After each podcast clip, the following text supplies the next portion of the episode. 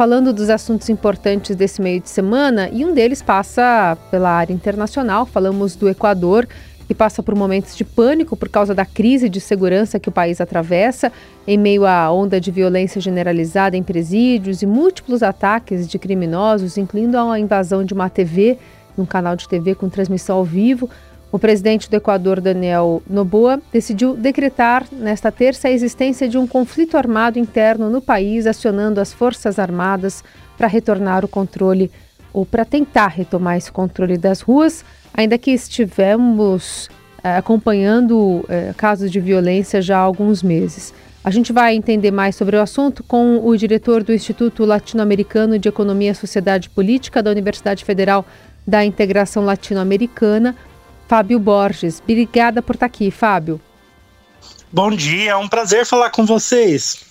Bom, professor, gostaria que o senhor começasse é, é, num contexto de como a gente chegou até aqui, né? A gente sabia que é, havia uma grande tensão, até pelo assassinato de um candidato a, a presidente, Vila Vicêncio, é, há alguns meses, mas como é que o nosso vizinho é, chega a um estado de exceção e a um decreto de conflito armado interno no comecinho desse ano de 2024?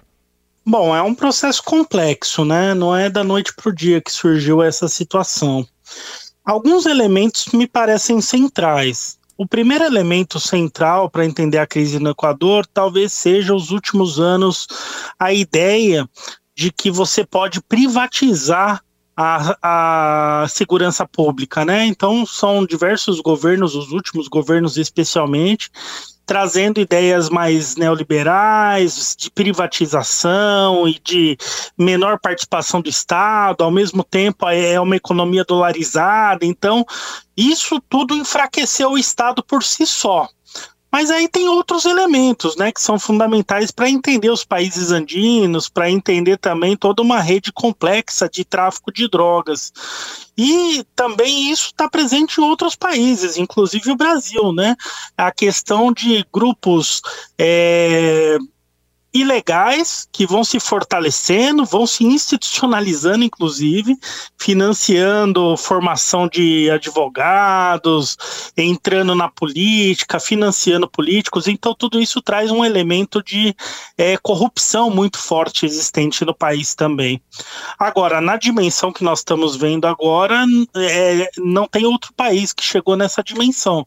Mas, de certa maneira, o crime organizado está presente em diversos países da América Latina Latina, do Caribe, inclusive no Brasil também tem aqui grupos muito poderosos, mas no Equador é, teve essa conjunção de fatores que levaram a uma situação muito delicada e inédita no país. É, professor, bom dia ao senhor também.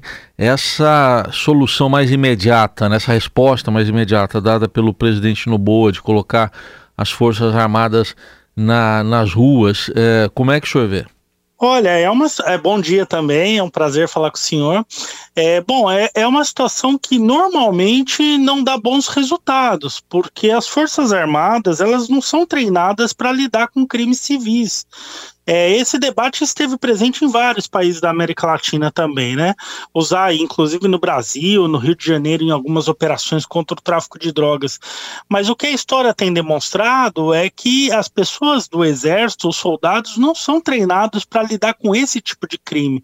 O treinamento militar normalmente visa a eliminar o inimigo e normalmente é um treinamento muito específico para conflitos externos, não para conflitos internos.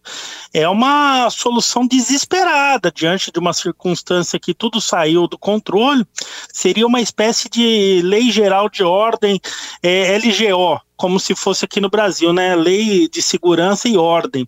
Então, seria um estado de exceção onde os direitos civis são suprimidos, onde os militares têm poder completo sobre é, as decisões que são tomadas. Tem o toque de recolher das 11 da noite às 5 da manhã, também ninguém pode sair de casa. Então, se criou um clima de terror que as bandas criminosas, né, os grupos criminosos queriam criar exatamente esse clima de terror. Então, eles foram bem sucedidos nesse sentido, demonstrando toda a fragilidade do Estado.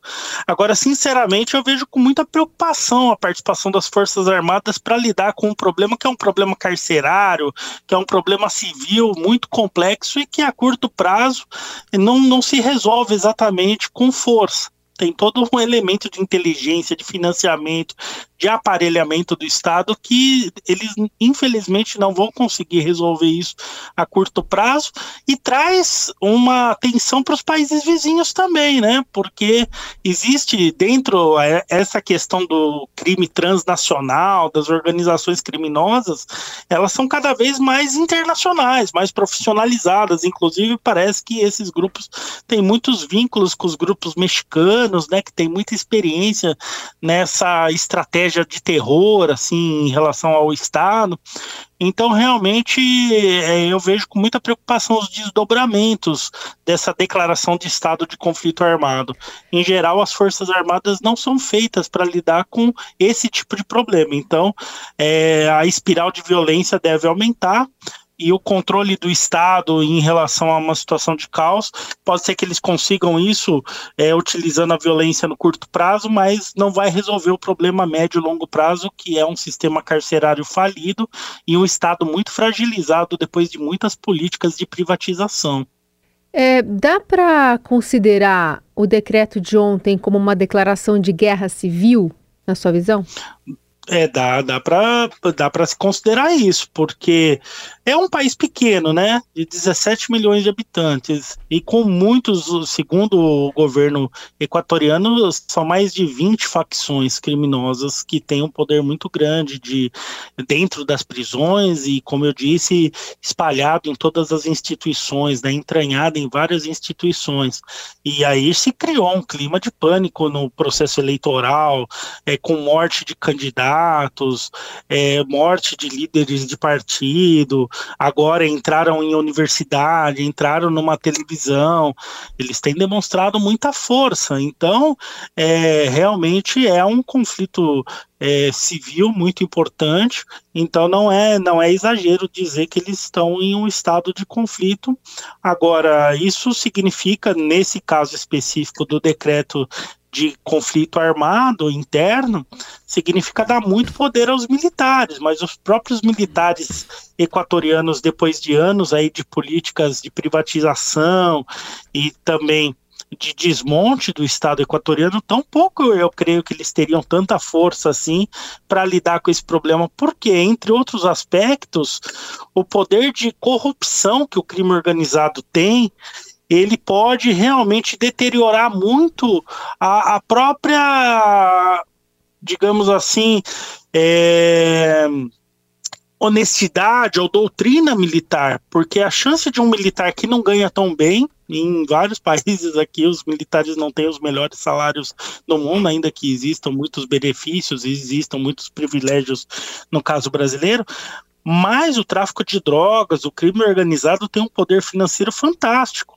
Então a chance, mais do que combater o crime, da própria é, da própria força militar se corromper diante desse processo com suborno, entrando nessa lógica do, do, crime organizado é enorme. Então é muito perigoso envolver as forças armadas nisso, mas não tem como negar que eles vivem um conflito civil e isso sim é, é verdadeiro, né?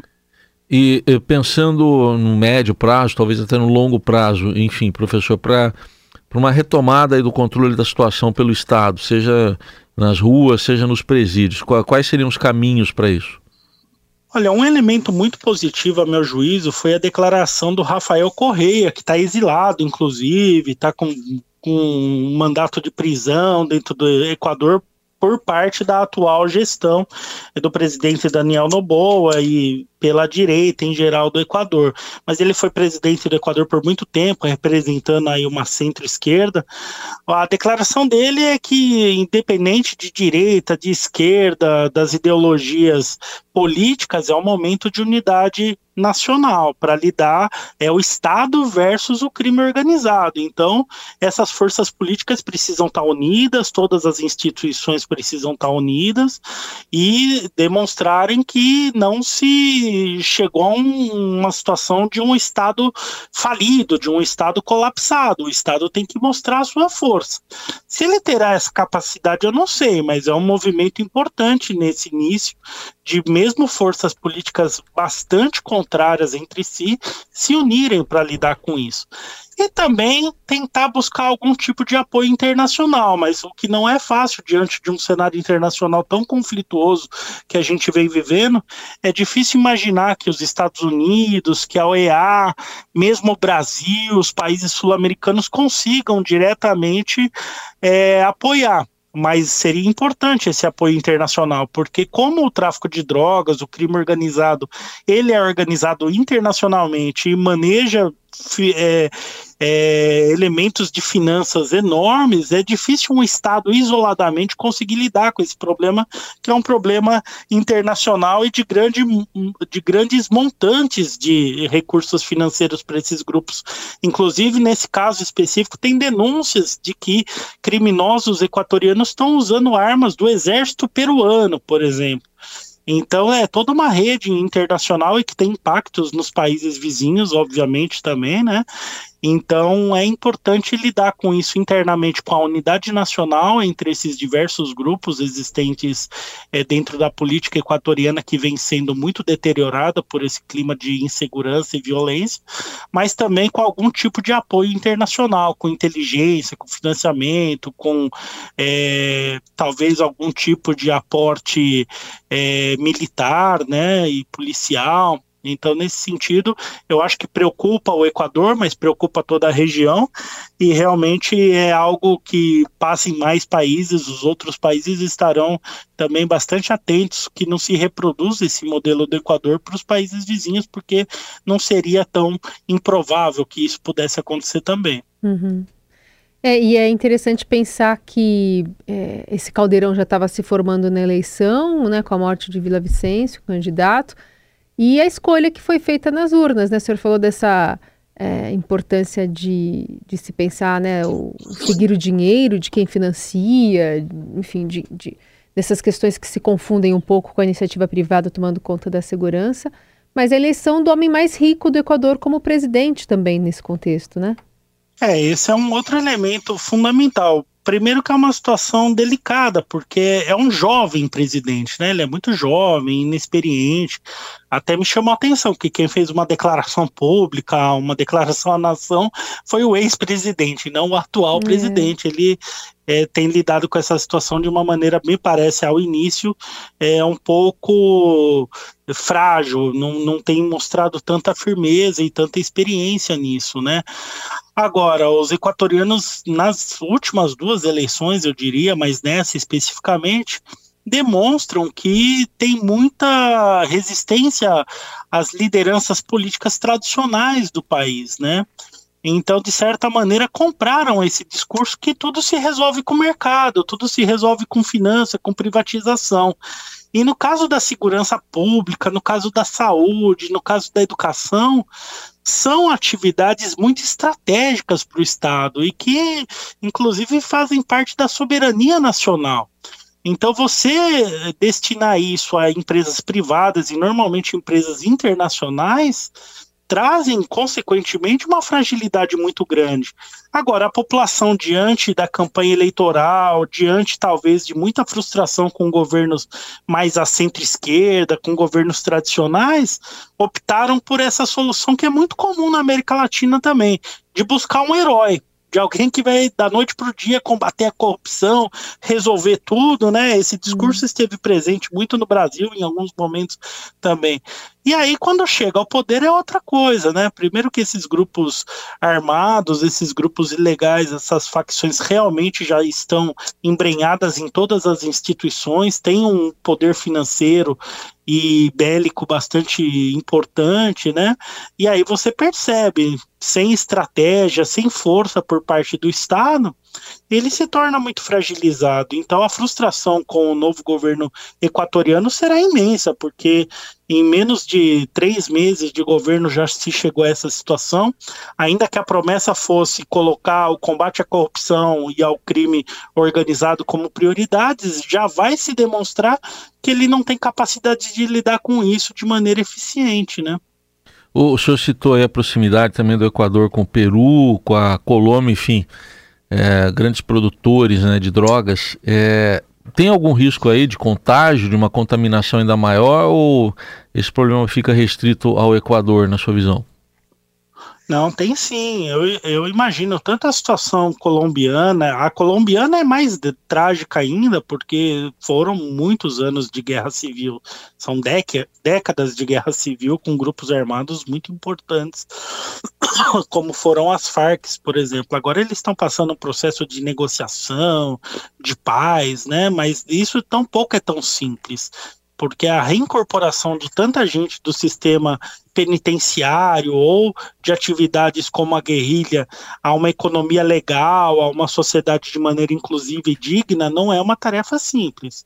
Então, para a Colômbia, mesmo esse processo de construção de paz com os grupos armados e também com o crime organizado tentando lidar com essa violência, porque nos anos 80, anos 90, especialmente no caso do Pablo Escobar, a gente via exatamente o que está acontecendo no Equador, né? Um político que, inclusive, concorreu às eleições, chegou a, a participar do parlamento e que era, é, tinha um volume de dinheiro e uma força é, militar enorme, né? Uma força bélica própria enorme. Então, a, a Colômbia passou por isso, mas a Colômbia era um país muito onde o Estado era mais forte do que o Estado equatoriano, até porque contava com muito apoio militar dos Estados Unidos, né? O Peru, com o Sendeiro Luminoso, também passou situações de terror enormes, né? Onde também a estratégia era essa: criar um clima de pânico e mostrar toda a fragilidade do Estado. Então, certamente, os países vizinhos eles estão muito preocupados com o que está acontecendo no Equador, porque aconteceu numa magnitude talvez menor nos seus países, mas que deixaram uma memória trágica também.